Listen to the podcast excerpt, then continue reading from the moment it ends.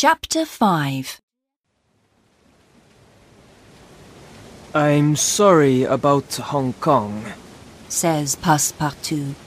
I don't usually drink much, but Later, Passepartout sees Fix on the ship. Ah, my master isn't a gentleman thief. He says, Listen, says Fix. I now have papers from London to arrest Mr. Fogg. But I can't stop him now. It must be in England. When we get there, The 3rd of December.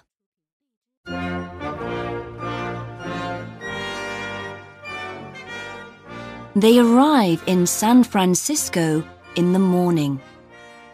The New York train leaves that evening.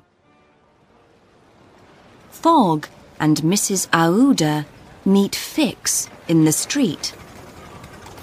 I am travelling to Europe now. Can we travel together? He asks, Of course. answers Fogg. They walk into a meeting. Hammerfield for judge. shout the people on the left. Mandiboy for judge. Shout the people on the right. Then they start fighting.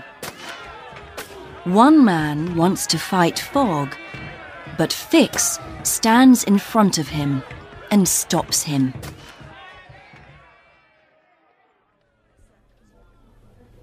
Passepartout finds it all very strange.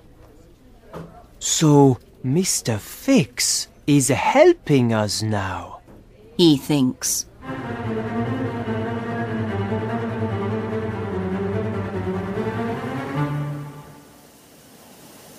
Fogg, Mrs. Aouda, Passepartout, and Fix get on the train that evening.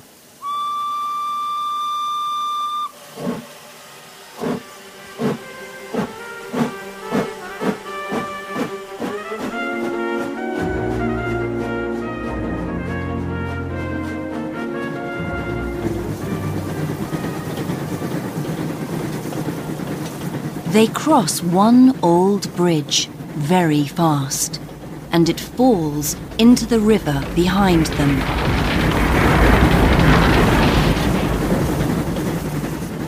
Then some Sioux Indians arrive.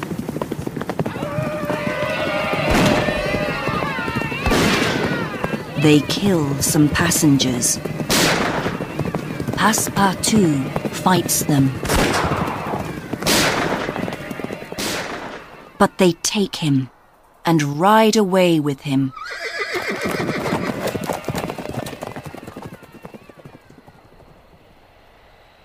Fogg, Mrs. Aouda, and Fix get off the train. Fogg goes to look for Passepartout. He finds him and brings him back. But they must wait until evening, until the next train to New York. How can we travel fast over the snow? thinks Fix. On a sledge with sails. Soon they arrive in Omaha.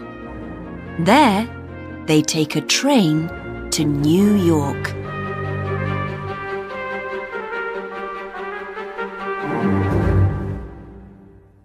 The 11th of December.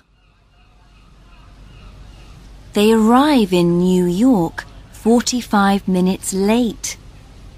Their ship, the China, is on its way to Liverpool.